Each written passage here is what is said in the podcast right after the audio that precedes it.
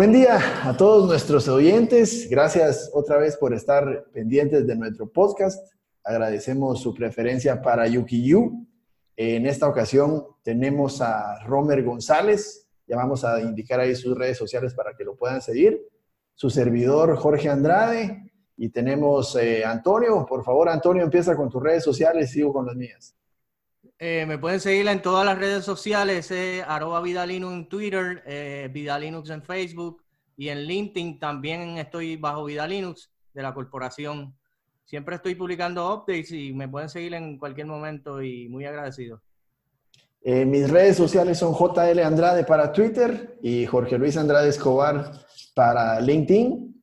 Y en esta ocasión tenemos el gusto de tener a Romer González, Account Executive de, de eh, GitLab, perdón, a quien tenemos ya bastante tiempo de conocer. Eh, lo consideramos un amigo, tanto Antonio como mi persona. Gracias, Romer, por, por esta invitación. Eh, si puedes indicarnos tus redes sociales para que te puedan seguir. Por supuesto. Bueno, ante todo, Jorge y Antonio, muchas gracias por esta invitación. Em, en verdad que es un gusto estar con ustedes en este podcast y mis redes sociales en Twitter es arroba romergune y en LinkedIn Romer González. Muchas gracias, Romer. Pues eh, el objetivo de este, de este episodio es eh, explorar un poco tu background, Romer, y vamos a hacerte unas cuantas preguntas. Antonio va a empezar con unas preguntas y así se va a desarrollar eh, este episodio. Esperamos que todo salga bien Gracias por tu participación, Romer. Perfecto.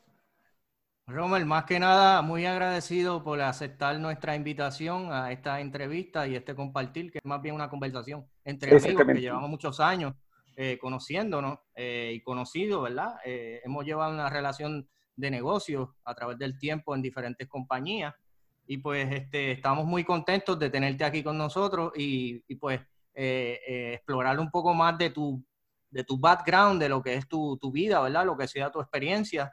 Y ahí es donde nosotros queremos empezar con las diferentes preguntas que vamos a estar haciéndote en el día de hoy. Si tienes algún comentario de introducción, pues nos gustaría que darte la palabra para que tú pues, puedas hablar. Sí, no, hasta el momento muchas gracias por la, por la invitación y en verdad que esta es una iniciativa bastante interesante para seguir apoyando la educación y todo lo que tiene que ver relacionado con plataformas y tecnologías open source. Correcto. Pues vamos a empezar eh, con la primera pregunta. Eh, tu nombre completo, eh, ocupación actual, lugar de nacimiento y lugar de crianza. Sí, bueno, Romer González, actualmente estoy trabajando en GitLab como Account Executive con foco en Latinoamérica. Soy venezolano de nacimiento y crianza. Eh, he tenido la oportunidad de vivir en otros países como Argentina y actualmente en los Estados Unidos. Perfecto. ¿Y, y cuándo sales de, de, Venezuela? ¿En qué año fue que saliste de Venezuela? Mira, yo salí de Venezuela en el 2008, y fui para Argentina a hacer una maestría y tuve la oportunidad de comenzar o retomar mi carrera profesional en Argentina y entrar en lo que es el mundo open source Ah, y actualmente desde el 2013 ya estoy formalmente radicado en, en los Estados Unidos, después de tener un periodo eh, viajando constantemente entre Argentina y Estados Unidos. O sea que ahora mismo estás radicado en Estados Unidos, ya con tu familia y todo. Sí, estoy en, en New Jersey, en Jersey City, justo al lado de New York. Ah, perfecto. Ok, entonces, ¿a qué edad comenzaste tu interés por las computadoras y, ¿verdad? En, específicamente en, qué sistema operativo empezaste o qué, sistema tú operabas eh, en ese momento? Sí, yo, mi primer contacto con, a nivel de, con las computadoras fue, yo tendría unos 10, 12 años, cuando un tío que había estudiado licenciatura en computación en una de las principales universidades de Venezuela, eh, adquirió una computadora personal y allí lo primero que empecé a utilizar de la computadora fueron unos juegos, que, fue la, forma más divertida de poder estar en contacto con, con, las computadoras. Y en ese entonces el sistema operativo que se utilizaba era DOS y teníamos que estar trabajando con los disquetes, em, tanto de 5 un cuarto como de 3 y medio para poder cargar los juegos en la computadora.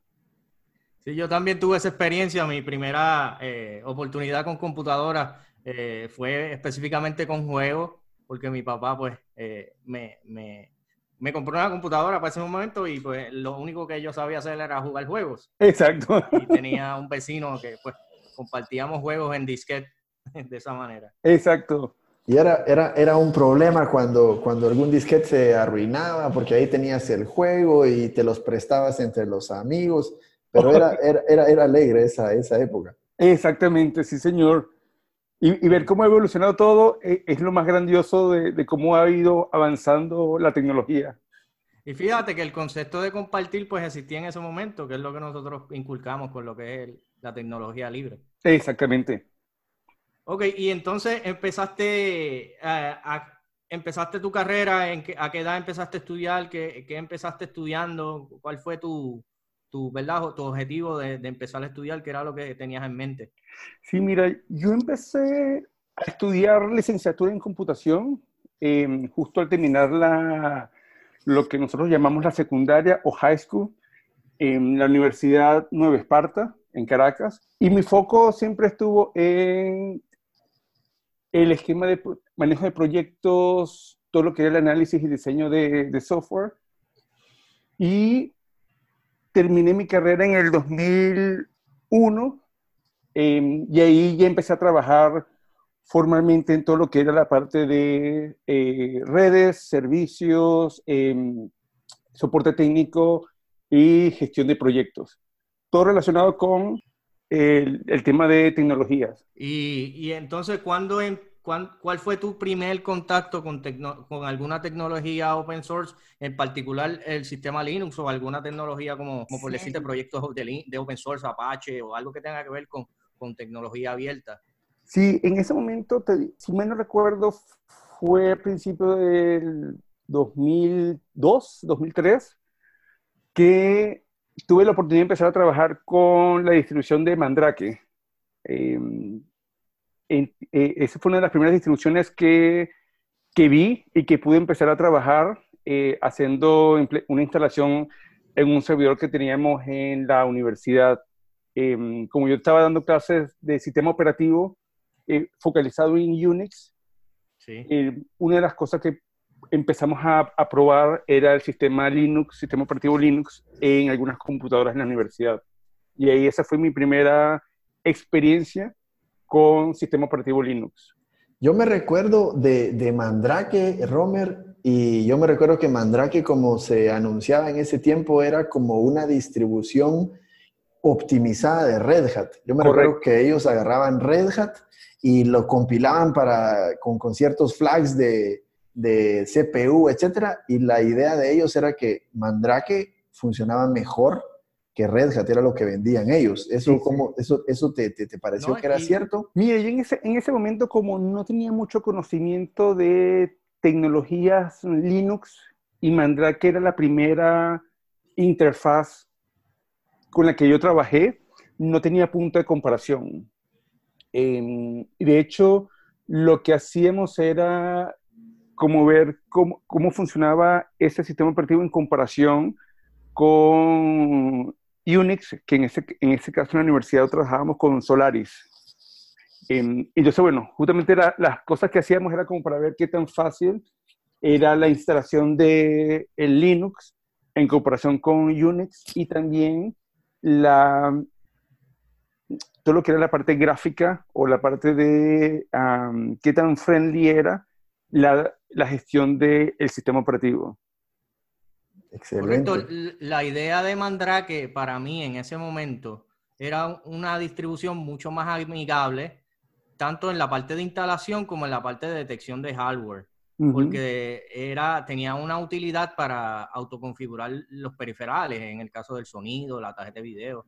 Y pues en ese momento para mí era una de las distribuciones más amigables. Este, y, y así mismo se vendía, ese era su mercadeo eh, mucho más amigable que, que Red Hat uh -huh. en ese momento. Y ahí es que entonces nos lleva a la, a la siguiente pregunta. eh, para dar, darle un poquito de historia a, a, los oyentes, a nuestros oyentes, ¿verdad? Rommel viene a nuestra vida, a la, mía, a la vida de Jorge y a la vida mía en Puerto Rico y Jorge en Guatemala, porque Rommel era empleado de Red Hat. Entonces nosotros lo conocemos a través de esta empresa. Y ahí es que entonces entablamos una relación de negocio, de suplidor y partner. Y pues entonces, ahí es que entonces viene el tema siguiente, que es cómo, cómo Rommel llega a Red Hat, eh, cómo es que entonces él conoce a la marca, cómo él eh, consigue el trabajo allí en Red Hat. Y eso es lo que, lo que quiero que nos cuentes, cómo llega ese proceso, cómo tú entras a Red Hat, eh, cuál fue tu objetivo en, en, en, entrar, ¿verdad? Si viste, te gustó la marca o, te gustó el, ¿verdad? Lo que era la compañía como tal. Eso es lo que quiero que nos, nos abundes en ese, en ese tema. Sí, bueno, les comento, yo llego a Red Hat porque tuve la oportunidad cuando trabajaba en Sun Microsystems de hacer ciertas relaciones de negocios con em, amigos y ex colaboradores que en su momento eran empleados de, Red Hat, haciendo actividades y negocios de educación en Centroamérica y Caribe, mientras que yo estaba en Sun Microsystems. Una vez que se dio la, fusión, la adquisición, mejor dicho, eh, de Sun Microsystems por parte de Oracle, yo salgo de la organización de educación y justamente en este proceso de búsqueda encuentro a Red con una oportunidad de lo que es la gestión de canales para Centroamérica y Caribe. Y justamente, bueno, afortunadamente con las relaciones que formé mientras estaba en San Microsystem con el grupo de Red Hat, tuve la oportunidad de entrevistarme con ellos y logré tener acceso a, a esa posición. Ya eso fue en el 2010 y parte de mi foco era todo lo que era el desarrollo de negocios y empezar a mover lo que era tecnología Red Hat en el territorio de Centroamérica y Caribe. Em, para ese entonces, como organización, en el territorio yo era la única persona que estaba focalizada en, en, en Centroamérica y Caribe y trabajaba muy de, muy de la mano con el grupo de la organización de Argentina, quienes me apoyaban en todo lo que era la logística de entrega de cursos y de servicios. Y por supuesto todo lo que ya era el apoyo para el desarrollo de negocios puntualmente con temas técnicos, donde ya yo no tenía conocimiento eh, de temas tan técnicos, entonces allí sí trabajaba con el grupo de los Solution Architects. Súper, está súper buena la historia. Y te quería preguntar, eh, para ese tiempo tú estabas radicado en Argentina. Correcto. Y, y entonces la oficina de Red Hat en Latinoamérica pues estaba allí. Sí, de hecho, para ese entonces teníamos cuatro oficinas. En Argentina fue la oficina principal, posteriormente, bueno, estaba Brasil, estaba México, Chile, y al cabo de dos, tres años se crea la oficina de Colombia para liderar todo lo que es el desarrollo de negocio de Andino, que era Ecuador, Colombia y Venezuela.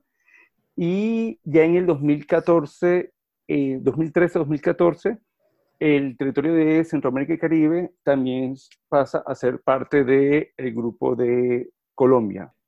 Pues a mí me parece eh, bien, bien interesante que Romer haya sido la primera persona que teníamos en la región, porque antes de eso, en realidad, de mi lado nos sentíamos nosotros bastante eh, marginados o que no nos ponían tanta atención.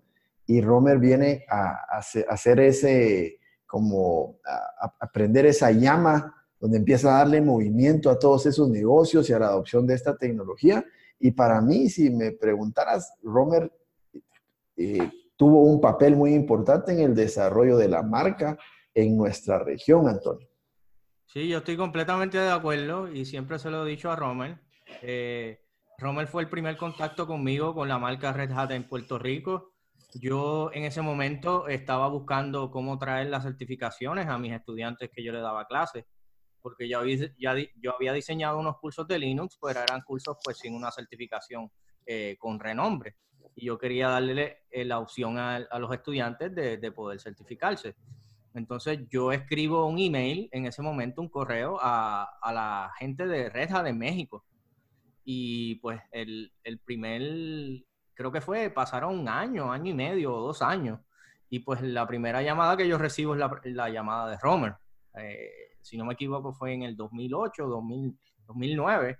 Y pues rápido pues eh, hubo una buena relación y, pues obviamente la orientación de, y pues desde ese momento pues yo vi a Rommel como un, excelente recurso de, una compañía como Red Hat y siempre estuve muy contento con, su desempeño, con su relación de negocio, con, ¿verdad? con la sinceridad que siempre le caracteriza y pues eh, eh, Rommel pues actualmente no está con Red Hat, pero siempre tenemos comunicación en las diferentes compañías que le ha representado. Y, y Romer, eh, ya nos comentaste un poco acerca del rol que tenías ahí en Red Hat, pero en esos primeros años donde vos eras la única persona para la región, ¿cuáles fueron tus, tus retos o, cómo viste los retos para la adopción de estas tecnologías libres, eh, el tema de, los cursos? ¿La gente tenía la concepción de qué era open source o lo confundían con gratis o con software, eh, con software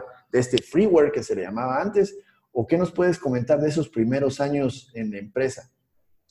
Sí, Jorge y Antonio, ahí les comento. Yo digo que en experiencia, eh, y estamos hablando hace ya unos eh, casi 10 años que estoy inmerso 100% en tecnologías open source, todavía hay cierta em, incertidumbre o, ciertas, em, ciertas situaciones donde hay mucha gente que piensa que una plataforma open source que es libre de uso, es libre de poder descargarse, de utilizar y de trabajar con ella, se confunde con que es gratis, es decir, que no hay ningún costo asociado. Eh, a principio, cuando yo empecé a trabajar en el territorio, habían, para mí fueron dos grandes retos. El primero era comunicar el valor de Red Hat como organización y como soluciones enterprise, dando a conocer que sí, nosotros,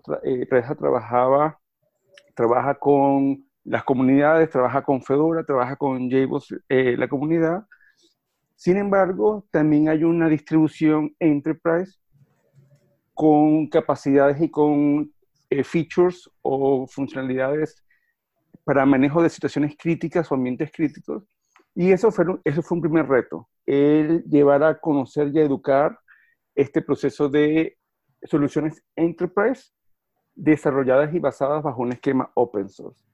Y el segundo era la distribución del territorio. Estamos hablando que entre Centroamérica y Caribe hay aproximadamente unos 15 países, em, eh, cada uno con una em, ideología eh, diferente, cada uno con ciertas reglas y ciertas leyes que aplican a cada país.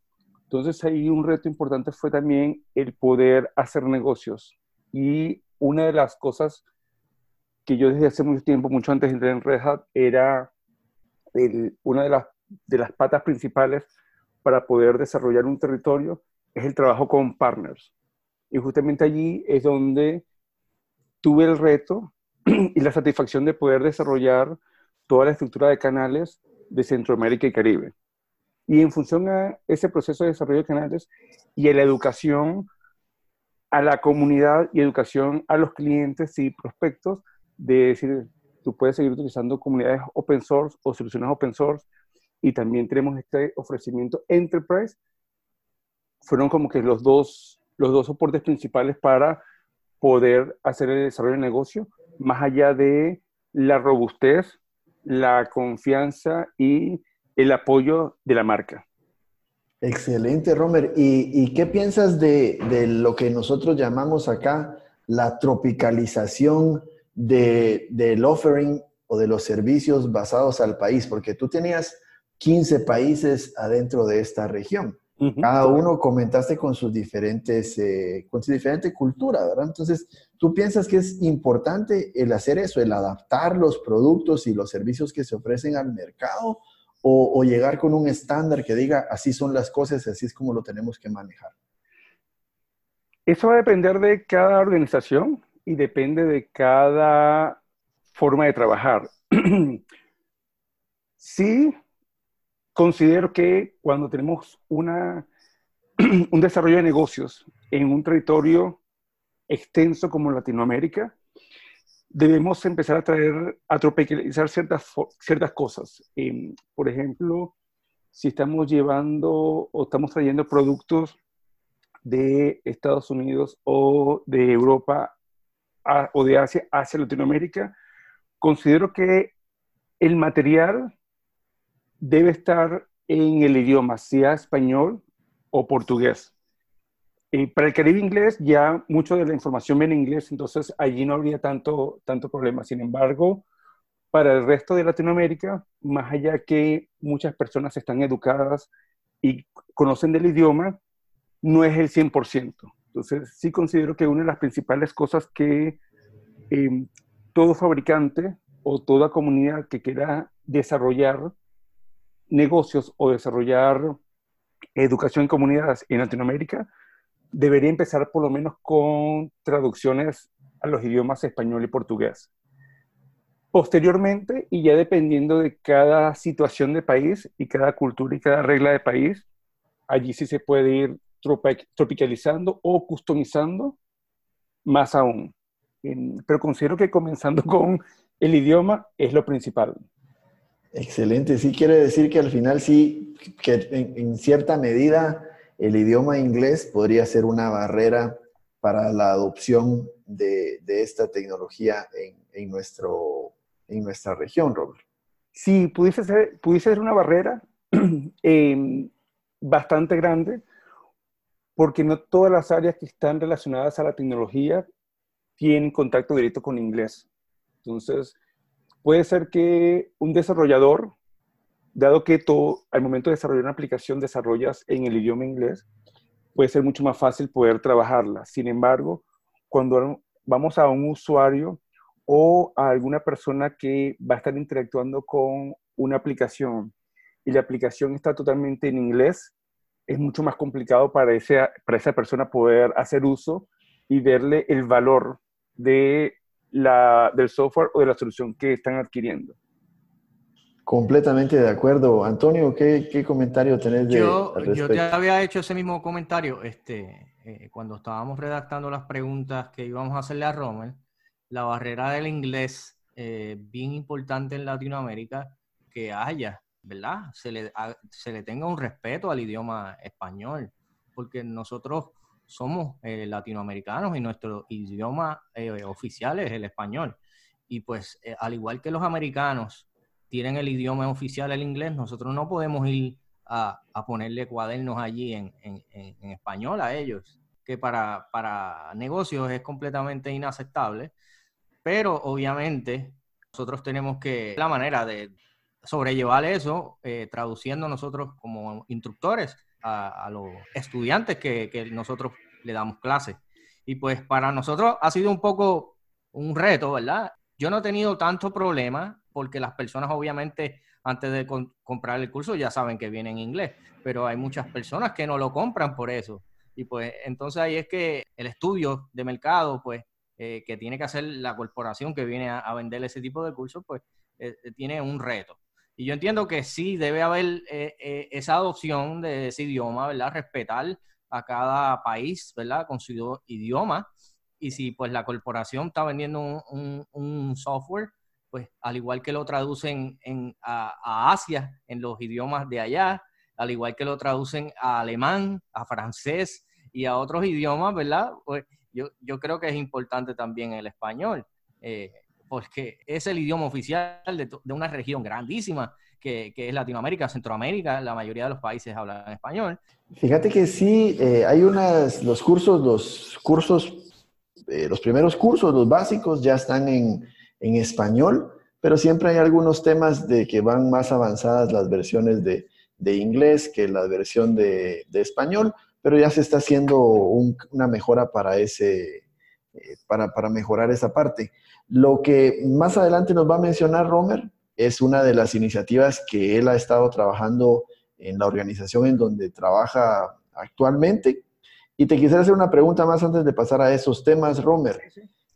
Tú, en tu, en tu opinión, ¿tú qué mejorarías en, Latinoamérica para que esa adopción de sistemas abiertos fuera aún mayor? Sí, ahí, ahí yo todo, por mi experiencia como estudiante, en mis primeros años de, de trabajo, y ya con la interacción que he estado teniendo con plataformas open source y cómo justamente se da esa expansión y esa adopción de tecnologías open source, en mi opinión todo comienza por educación.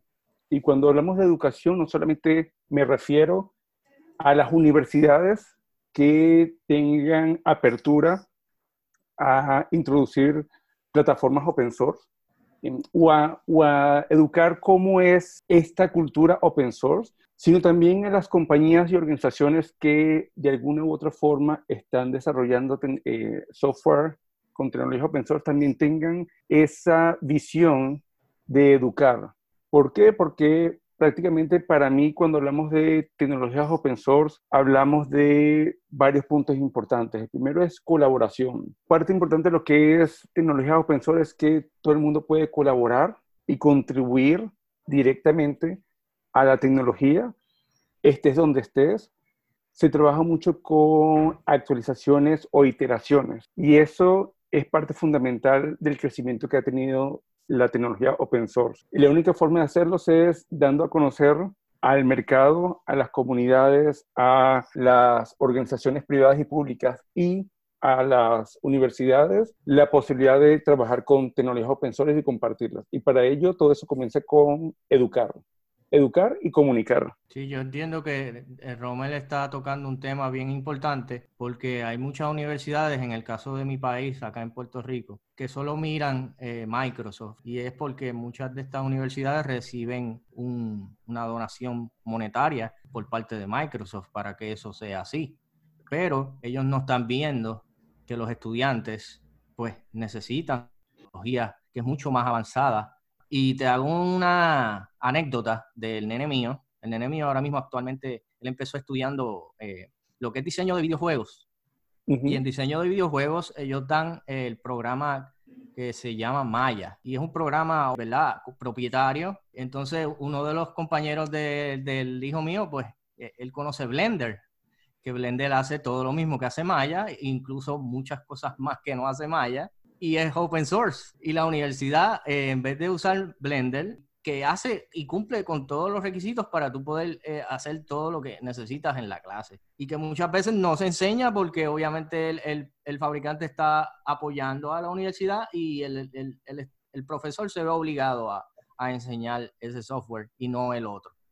¿Sabes? Que, que, que eso es una anécdota que, que se ve mucho en, en las universidades y en las escuelas privadas y públicas de, de, nuestro país aquí en Puerto Rico. Sí, yo estoy de acuerdo. El, el tema de la educación es importante y, e incluso en el caso que tú comentas, Antonio, puede ser que eh, puede ser desinformación del, del, catedrático de no estar expuesto a estas herramientas y aparte que tiene alguien que le está eh, dando información, le está dando cursos, etcétera, de algo eh, que ya está patrocinando a, a la, universidad, entonces es como que lo más inmediato, es siempre top of mind, ¿verdad? Lo más inmediato es lo que yo estoy acostumbrado a utilizar, es lo que te voy a enseñar, pero debemos de ampliar un poco el horizonte para dar esas oportunidades a esas nuevas generaciones que están hoy en día en necesidad de adquirir esos nuevos skills en su, y el, el movimiento, Jorge, el movimiento ha sido tan grande del open source que muchas veces se ven en la obligación de adoptar esas tecnologías porque la presión pública, o sea, de boca en boca, ha llegado tanto esa presión que se ven obligados a, incorporarlas al currículo. Ahora mismo en las universidades de Puerto Rico mencionan mucho open source y Linux. Antes no, pero hoy en día como las tecnologías casi todas están mirando a, software libre, a, open source, y ese, esa palabra nada más de mencionar open source, pues atrae mucha gente. Y, pues obviamente eso todo va a cambiar, pero nosotros tenemos que eh, buscar la manera de, seguir eh, regando la voz y, dejándole saber a estas personas, a los profesores, muchas veces yo conozco inclusive profesores que, que por su cuenta añaden Linux en el currículo. O sea, que, que, que también se está viendo esa, esa iniciativa de algunos profesores de incorporar Linux y plataformas y software de Linux para sus clases. Eso es bien importante también. Excelente. Y Romer, tú has trabajado en un montón de empresas de tecnología. Nosotros te hemos seguido la pista en Red Hat, en Oracle, con MySQL y ahora en GitLab. Correcto. ¿Qué nos, puedes decir de, de, la cultura de esas empresas? Si tú sientes que ha cambiado mucho la cultura o, por manejarse el tema de open source, la cultura es muy parecida. Cada una tiene su propia cultura y eso es lo que la hace diferente y única. Eh, digo que mi experiencia en Red Hat fue maravillosa. Tuve la oportunidad de trabajar con un grupo súper excelente y tuve la experiencia de iniciar esta, este rumbo de tecnologías open source. Eh, posteriormente con MySQL dentro de Oracle, era, bueno, MySQL como, como organización es una unidad de negocios dentro de Oracle y la cultura, la gestión, el foco de desarrollo era muy abierto, muy colaborativo. Y siempre buscando que no solamente eh, la organización de MySQL, sino también los clientes pudieran lograr los objetivos que cada uno tenía. En GitLab, actualmente como organización, es totalmente diferente a cualquier otra empresa que yo haya conocido. Principalmente porque GitLab es una empresa 100% remota. Nosotros no tenemos un headquarter, no tenemos oficina. Cada quien trabaja sea desde su casa o desde una oficina compartida. Y esa es una de las cosas que lo hace diferente a otras organizaciones. ¿Por qué? Porque GitLab como empresa basa todo su trabajo en los valores de la organización. Y uno de ellos, y el principal, como base, es la colaboración. Entonces, estés donde estés, más allá que estés en tu casa o estés en un café o estés en eh, una oficina compartida, constantemente estás en un proceso de colaboración y contribución, que eso es fundamento de la cultura open source de que estés totalmente colaborando, interactuando, haciendo iteraciones sin necesidad de estar físicamente uno al lado del otro.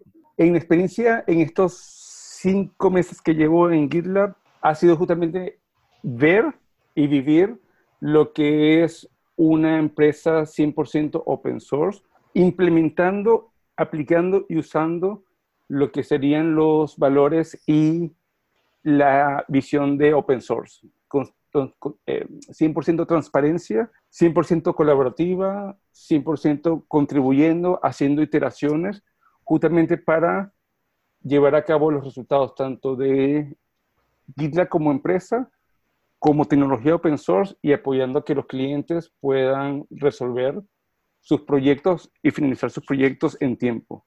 Entonces, eso es parte importante de lo que es GitLab. Y Romer, yo, eh, eh, todo lo que hablas de la transparencia, incluso yo vi una entrevista con, el, con uno de los fundadores de GitLab y hacía mención al GitLab Handbook. Correcto. Y él, decía que estaba disponible y yo lo puedo acceder ahí en sitio donde está prácticamente cómo se maneja toda la empresa. Así es. Y eso es algo que para mí fue impresionante cuando empecé a, a estudiar sobre GitLab como empresa, que pude ver en línea y es público a todo el mundo que GitLab hace mención al handbook en el website, en la página web. Y el handbook básicamente es el documento de la organización, de cómo se llevan los procesos, de cómo es la estructura organizacional, cómo hacemos negocio, cuál es el foco del negocio, cómo hacemos nuestra aplicación. Y una de las cosas principales que nosotros buscamos con el handbook y con el desarrollo de aplicaciones es que todas las personas que tengan acceso a Internet puedan colaborar con la tecnología, puedan trabajar en los tickets y justamente eso es lo que nos va a apoyar a nosotros, seguir avanzando tecnológicamente colaborando con las comunidades. Excelente, Romer, qué interesante. ¿Tú sabías de, acerca del handbook de, GitLab, Antonio? No, no, yo estoy bien, bien este, desorientado un poco con GitLab, pero desde que empezamos la conversación ayer, pues me, he indagado bastante y me está eh, prendiendo ¿verdad? el de conocer más de, lo que es GitLab y lo que hace.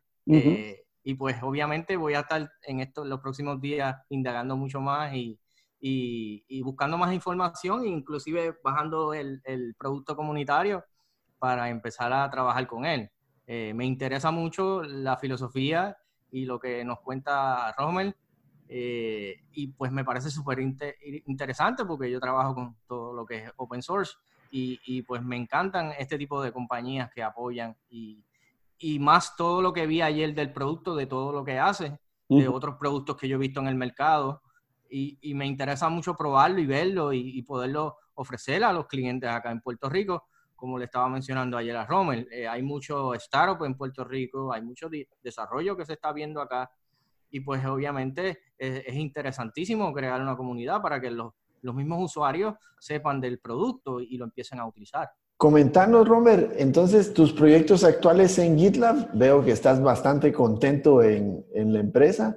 Entonces, contanos cuáles son tus proyectos actuales y, cuál es el diferenciador de GitLab con algunos otros productos que podamos encontrar en el mercado similares. Sí, em, nosotros como organización y lo que nosotros ofrecemos como GitLab es una aplicación única que apoya a cualquier desarrollador, empresa, poder gestionar todo el proceso de desarrollo de software y lo que sería la plataforma DevOps. Básicamente es una aplicación única para gestionar todo tu proceso de DevOps. Desde el momento que tienes la idea de crear la aplicación hasta el momento que entre en producción. Entonces, básicamente con GitLab nosotros cubrimos las diferentes etapas por las que pasa un grupo de desarrolladores de software y nosotros apoyamos a estos grupos y a las personas a que ellos puedan, bajo una única conversación, bajo un mismo punto de acceso, bajo todo lo que sería la integración de, GitLab como, como tecnología, que todos los usuarios o todos los jugadores sean desarrolladores, sea el grupo de seguridad, sea el grupo de operaciones, de infraestructura o de project management, puedan estar colaborando y comunicándose 100% con una misma aplicación, lo cual les apoyaría a ellos no solo a reducir los costos, dado que es una sola aplicación y no 5 o 6, pero también apoyarles a reducir los costos de integración y los tiempos en el proceso de desarrollo de aplicaciones. Eso es lo que somos como organización, nuestro foco y ofrecimiento tecnológico al mercado. Y lo hacemos bajo la estrategia open source y allí es donde a partir de este año estamos poniendo mucho más foco en Latinoamérica. El grupo de Latinoamérica comenzó de forma proactiva, diría que entre enero y febrero, ya la organización empezó de una forma proactiva a expandir y a, a crear y expandir un grupo que esté focalizado 100% para el mercado latinoamericano y mi incorporación fue en mayo de este año. Entonces, em, el foco que estamos teniendo ahorita es justamente comunicación, es educación. ¿Por qué? Porque la compañía para Latinoamérica ha estado trabajando de una forma mucho más reactiva y la creación de este grupo es para darle justamente ya un desarrollo formal y poder traer a Latinoamérica qué es lo que somos como organización, nuestra tecnología y el apoyo tanto a clientes o personas que quieran invertir en GitLab a nivel de tecnología, como aquellas comunidades que quieran educarse y hacer uso de, nuestras, de nuestro ofrecimiento Enterprise con las, el producto Free o Core, que justamente es parte importante de nuestro ofrecimiento, que ellos pueden utilizar 100% del producto que se tiene para tecnología Enterprise y hacer este uso sin necesidad de adquirir una suscripción. Está súper. Todo lo que mencionas está muy bueno.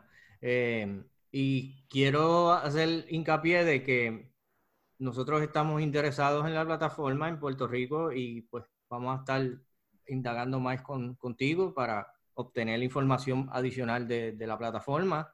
Y pues seguiremos en la conversación eh, nosotros por acá contigo, Robert.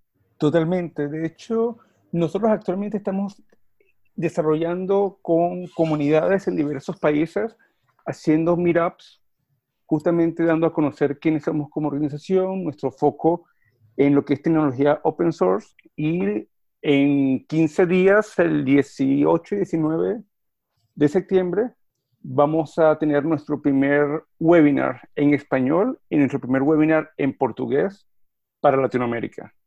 Entonces, estas son cosas que estamos generando justamente para dar, para comunicar y educar a todas aquellas personas que estén en el mundo de desarrollo de software o de DevOps, de que GitLab es una alternativa para ellos.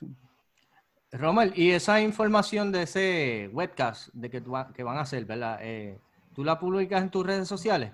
Sí, de hecho ya estamos finalizando todo lo que sería la, la, página de registro y yo próximamente la estaré publicando tanto en Twitter como en LinkedIn. Perfecto, para entonces nosotros también compartirla y, y darla a conocer. Totalmente. También tengo entendido, Romer, que vas a estar en México eh, la próxima semana. ¿Qué nos puedes comentar del evento que van a tener allá? Sí, de hecho, el próximo jueves 12 de septiembre vamos a tener nuestro primer meetup en México y este va a ser la primera actividad que vamos a hacer en, el país junto con la comunidad que ya ha venido creciendo en los últimos meses y vamos a estar físicamente el, tanto el Strategic Account Executive como mi persona, justamente dando a conocer quiénes somos como organización, nuestro foco en apoyar a la comunidad a que siga creciendo. Excelente, Romer. Yo, en lo personal, eh, estoy muy agradecido ahí con el apoyo que GitLab nos ha dado para manejar el Meetup de aquí de Guatemala. Exacto, que tuvimos, lo tuvimos el 20 de agosto. Sí, correcto. La verdad que nos fue bastante bien. Eh, tuvimos como casi unas 50 personas, si no estoy mal, en, en los asistentes y se ha visto el interés. Estamos por publicar en, en, el grupo y en las redes sociales la fecha para la siguiente. Creo que vamos a esperar el, el webinar que ustedes tienen para ver si podemos eh, hablar o reproducir algo de eso en el mito. Sería interesante. El objetivo es hacer algo que pueda esparcirse de poco a poco y que se vaya regando el interés por cualquier producto que sea open source, que mejore, el, mejore los skills de nuestros, nuestros, nuestros oyentes y te agradezco mucho por eso, Romer. Antonio, eh, algo para finalizar nuestro episodio. Antes, antes de finalizar, quería preguntarle a Romer eh, si hay alguna anécdota que nos puedas compartir de alguna figura importante que tú hayas conocido en alguna de estas empresas que tú has representado, eh, que, que, sea, pues, ¿verdad? Algo que, que te recuerdas que fue algo bien importante, porque como tú fuiste parte de estas compañías, pues tenías acceso a diferentes gente, eh, ¿verdad? De, de, importancia eh, y algo que nos puedas comentar o, o, compartir. Sí, totalmente. Y, gracias por, esa pregunta, Antonio, porque en verdad uno puede pasar por muchas empresas, organizaciones, em, y siempre hay una o dos personas que tú puedes decir, esta persona me enseñó o me orientó. Em, y mi experiencia, por ejemplo, hasta el momento ha sido con Red Hat, donde tuve no solamente la oportunidad de desarrollar un territorio desde prácticamente desde cero, que fue Centroamérica y Caribe, sino también darle valor y aprender a todo lo que es el desarrollo y el trabajo con partners y distribuidores. Y justamente la persona que me orientó y que yo vi de cómo él trabajaba con los partners, cómo se relacionaba y dándole el valor a estas organizaciones es Julián Somodi, que en su momento era, fue mi manager, mi jefe directo, y junto con él fue que yo logré hacer este desarrollo completo del territorio de Centroamérica y Caribe. Excelente y muy bueno. Yo Yo de verdad, eh, Rommel, me siento bien contento por tu gestión y de verdad el, trabajo que tú has hecho. Eh, eh, se puede decir que, que, la relación que tú has hecho con los diferentes partners que hay en los diferentes países que tú has visitado, pues siguen contigo por la calidad de persona que tú eres, ¿verdad? Y, y lo abierto que tú eres, lo sincero y que no mucha gente eh, que está en este ambiente y en este tipo de negocio, pues eh, hace lo mismo. Yo he visto muchas personas que tratan hostilmente y no se dan cuenta que en, tú puedes estar en el otro lado en un momento y pues necesitarías eh, la ayuda o el apoyo de alguien y no la vas a tener si no cumples con tu, con tu rol correcto. Y pues eso yo lo he visto en ti y te quiero agradecer por todas las gestiones de negocio que hemos tenido eh, a través de todo el tiempo que hemos trabajado. Mucho éxito con todos tus roles, con toda tu carrera, con, ¿verdad? con tus planes, con lo que quieras hacer y pues siempre tendrás acá un apoyo en Puerto Rico con, con nosotros. Y las puertas abiertas siempre, Romel. Muy agradecido. No, Antonio y Jorge, en verdad que muchas gracias por, por la oportunidad de, de, de, haber iniciado este relacionamiento hace ya unos cuantos años cuando estaba en Red Hat. Em, y justamente una de las cosas que yo siempre trabajo y llevo adelante es que esté donde esté, el, mi foco es apoyar al distribuidor, al partner, a que ellos puedan hacer los negocios con sus clientes e igualmente a los clientes que ellos puedan tener lo mejor por parte de la marca que yo estoy representando. Sea cual sea el producto, sea cual sea la, la, la marca o la empresa, mi foco está en apoyar tanto al cliente final como a los partners y distribuidores, ya que si yo no pongo de mi parte en colaborar, en ser transparente, yo puedo hacer un negocio hoy, pero ya mañana no lo puedo hacer. Entonces, para mí es importante, es comunicación, es trabajo colaborativo y ser transparente tanto con el distribuidor como con el cliente final. Gracias, Romer. Le deseamos también a tu país, a Venezuela, que su situación mejore lo antes posible y te vamos a tener siempre, eh, siempre presente. Gracias eh, a los dos por su participación. Gracias, Jorge. Gracias, Antonio. Muchísimas gracias por esta invitación y les deseo lo mejor también a ustedes. Excelente. Muchísimas gracias a los dos. Buen día. Buen día.